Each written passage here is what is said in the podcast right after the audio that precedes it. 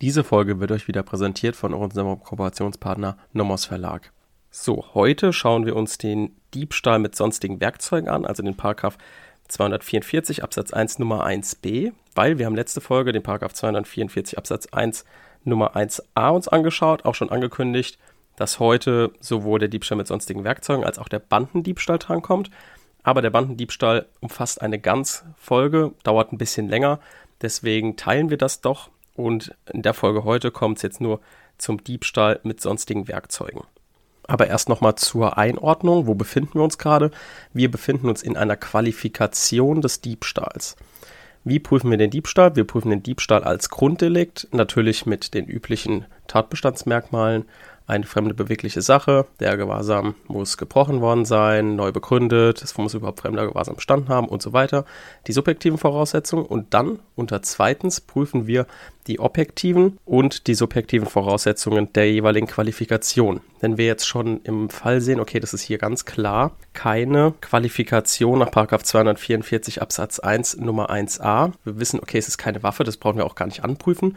Ihr könnt es natürlich mal gern anprüfen, aber wenn man schon objektiv sieht, hm, das ist auf jeden Fall keine Waffe oder gefährliches Werkzeug, dann kommen wir in den Nummer 1b. Sauberer ist es natürlich insbesondere für diejenigen, die sich in den früheren Semestern befinden, immer den 1a noch vorher wegzuprüfen und den dann gegebenenfalls abzulehnen und dann den 1b zu prüfen. Zu dem 1b kommt ihr natürlich nur, wenn wir den 1a abgelehnt haben, ist es klar. Genau, was sagt denn überhaupt jetzt der 1b? Der Paragraph 244 Absatz 1 Nummer 1b, der stellt unter Strafe, wenn jemand einen Diebstahl begeht mit Werkzeugen und Mitteln aller Art die er zum Zwecke der Anwendung oder Androhung von Gewalt gegen Personen mit sich führt und die eben den gefährlichen Werkzeugen und den Waffen aus Nummer 1a also gleichgestellt sind. Da haben wir auch schon direkt, was uns ins Auge springt, dieses zum Zwecke. Da haben wir uns ja in der letzten Folge bei den gefährlichen Werkzeugen gefragt, ja, muss das denn mit einer Verwendungsabsicht, also muss, hat das eine subjektive Komponente? Und da gab es einige Meinungen, die sagen ja, andere Meinungen, die sagen nein. So, Jetzt haben wir hier es aber angeordnet, das heißt, hier spielt auf jeden Fall eine subjektive Absicht, eine Verwendungsabsicht. Wie benutze ich denn jetzt das Mittel oder das Werkzeug?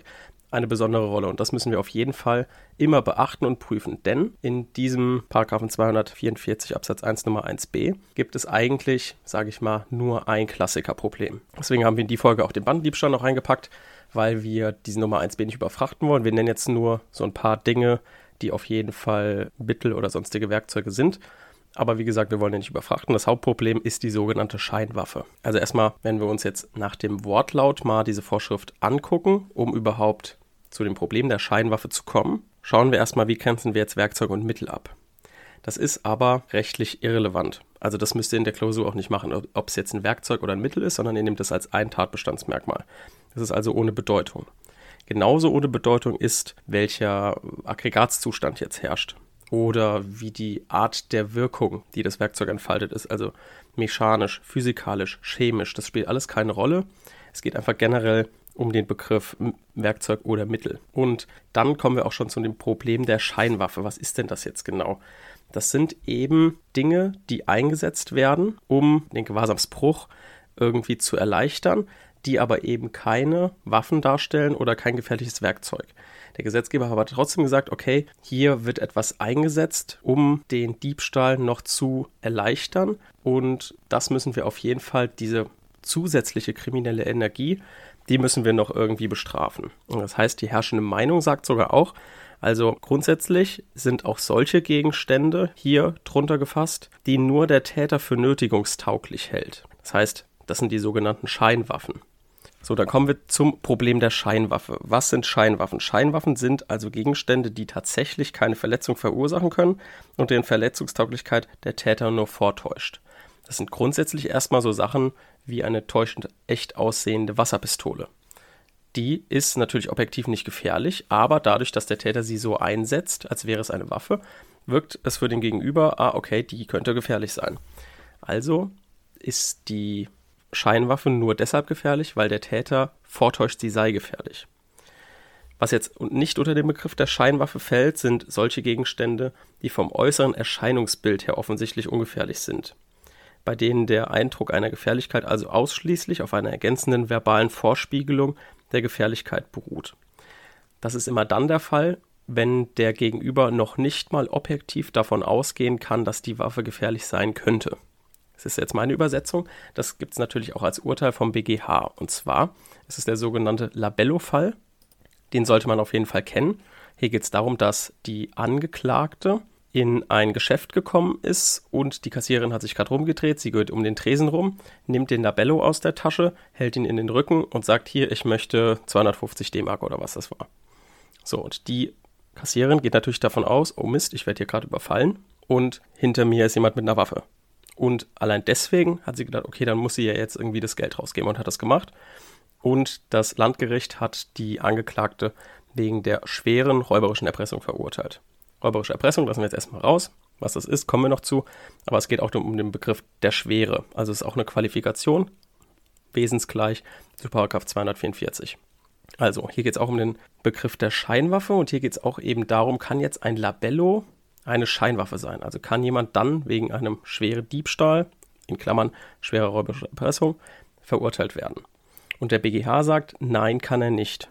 Denn er führt folgendermaßen in diesem Urteil aus, Zitat kommt gleich, auch wenn der Schwerpunkt der Tatbestandsbeschreibung bei 250 Absatz 1 Nummer 2 StGB, also wir denken uns jetzt 244 Absatz 1 Nummer 1b, in der dort bezeichneten besonderen Absicht des Täters gesehen wird, so dürfen, wie der BGH in der Entscheidung so und so mit näherer Begründung ausgeführt hat, objektive Umstände bei der Auslegung der Merkmale Waffe oder sonst ein Werkzeug oder Mittel nicht völlig unberücksichtigt bleiben. Das heißt, wir gucken nicht nur nach subjektiven Kriterien, also nicht nur die Täuschung ist entscheidend, sondern der Gegenüber muss auch irgendwie objektiv sehen können, okay, das kann hier eine Waffe sein. Es genügt deshalb nicht, dass der Täter bei der Tat überhaupt irgendeinen beliebigen Gegenstand bei sich führt, den er im Zusammenhang mit der Drohung einsetzt oder einsetzen will. Jedenfalls dann, wenn der Gegenstand, und zwar schon nach seinem äußeren Erscheinungsbild, offensichtlich ungefährlich und deshalb nicht geeignet ist, mit ihm auf den Körper eines anderen in erheblicher Weise einzuwirken, kommt die Anwendung des 244 Absatz 1 Nummer 1b StGB nicht in Betracht. So, das war das Hauptzitat des Labello-Falls. Wir nehmen daraus mit, dass grundsätzlich das Problem der Scheinwaffe gibt. Scheinwaffen ist dann eine Waffe im Sinne des Nummer 1b, wenn sie auch objektiven Umständen nach gefährlich sein könnte, der Täter davon ausgeht, sie kann gefährlich sein. Das ist nicht der Fall, wenn jemand ein Holzstück in die Jackentasche steckt und so tut, als wäre es eine Pistole. Ähm, es ist nicht der Fall, wenn jemand ein Labello in den Rücken gedrückt bekommt und ähnliches. Wer jetzt das Urteil kennt mit dem Finger in der Tasche, da kommen wir gar nicht auf den Begriff der Scheinwaffe. Warum kommen wir da nicht drauf? Weil schon Körperteile nicht tatbestandsmäßig sind. Das heißt, hier dürft ihr den Begriff der Scheinwaffe in der Regel nicht ausführen, denn wir sind schon tatbestandsmäßig gar nicht bei einem Mittel oder Werkzeug oder ähnlichem. Werbung. Natürlich haben wir heute auch wieder eine kleine Empfehlung für euch, auch wieder vom Nomos Verlag, und zwar das Buch Internationales und Europäisches Strafrecht. Hier geht es vor allem um Strafanwendungsrecht, europäisches Straf- und Verfahrensrecht bis hin zum Völkerstrafrecht. Ist also, sage ich jetzt mal, nicht natürlich für jeden was, nicht für die Erstsemester, sondern eher für Leute im Schwerpunkt. Deswegen haben wir uns ähm, das mal zuschicken lassen und ich habe es mir mal durchgeguckt. Ich hatte zwar kein Strafrecht im Schwerpunkt, es war trotzdem sehr interessant und ich denke mal, für die Leute, die ähm, Strafrecht im Schwerpunkt haben, für die ist es auf jeden Fall sehr sinnvoll.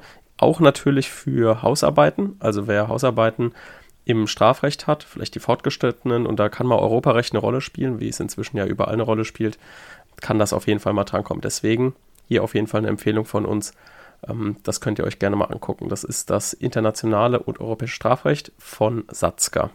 Werbung Ende. Zitat zu dem Körperteil, wer das nachlesen möchte. BGH NSTZ 1985, Seite 547. Wer den Labello-Fall nochmal nachlesen möchte, BGH-Beschluss vom 20.06.1996, 4 STR 147-96. Wer es in der NSTZ nachlesen möchte, 1997,184. Urteil vom Landgericht Bielefeld, was dann der BGH mit Beschluss aufgehoben hat. So, wo ist denn jetzt hier die Grenze, können wir uns fragen. Also bei Scheinwaffen, wo kann denn hier überhaupt die Grenze sein? Und zwar liegt die Grenze da, laut BGH, wenn, wir bilden jetzt einen Fall, der Täter betritt eine Tankstelle, stellt eine verschlossene Sporttasche auf die Verkaufstheke, nimmt demonstrativ sein Mobiltelefon in die Hand und erklärte dem Verkäufer, in der Tasche befindet sich eine Bombe, die er mit einem Handysignal zünden werde, wenn ihm nicht das Geld aus der Kasse ausgehändigt wird. Das ist ein BGH-Urteil vom 18.08.2010, 2 STR 295-10. So, hier sagt jetzt der BGH, für einen objektiven Betrachter ist die Gefährlichkeit der vom Angeklagten verwendeten Gegenstände, die er täuschend als Bombe bezeichnete, überhaupt nicht einzuschätzen. Also er kann jetzt nicht sagen, ist das jetzt eine Bombe, ist es keine Bombe. Warum? Weil natürlich typischerweise Bomben auch in schwarzen Sporttaschen versteckt werden. Und genau dieses typischerweise ist dann hier der Streitbegriff. Weil wenn wir uns jetzt mal angucken und diesen Labello-Fall anwenden, dann kann man natürlich auch sagen, die Sporttasche ist aus Sicht eines objektiven Betrachters offensichtlich ungefährlich. So, der Einschüchterungseffekt kommt nur daher, weil das Opfer durch eine Erklärung des Täters getäuscht wird. Also folglich beruht auch hier die Einschüchterung maßgeblich, Einschüchterung maßgeblich auf der Täuschung, was eben dazu führt, dass Teile der Literatur die Rechtsprechung dazu ablehnen. Der BGH hat hier den Angeklagten verurteilt als Scheinwaffe und die Literatur sagt, nee, das ist nicht richtig, hier müssen wir den Labello-Fall anwenden. Hier ist einfach nur für euch wichtig, dass ihr wisst, ihr kennt das Problem, diskutiert es und zu welchem Ergebnis ihr dann kommt, ist in beiden Sachen vertretbar, solange die Argumentation stimmt. So, das heißt, wir wissen jetzt, was eine Scheinwaffe ist, wo das Problem liegt.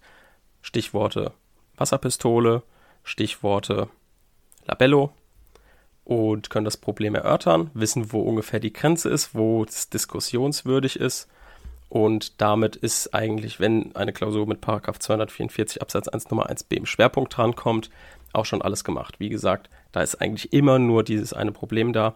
Wenn ihr das beherrscht, dann seid ihr eigentlich gut vorbereitet. Also dann bis nächste Woche, wo wir dann den Bandendiebstahl in großer Folge behandeln. Tschüss!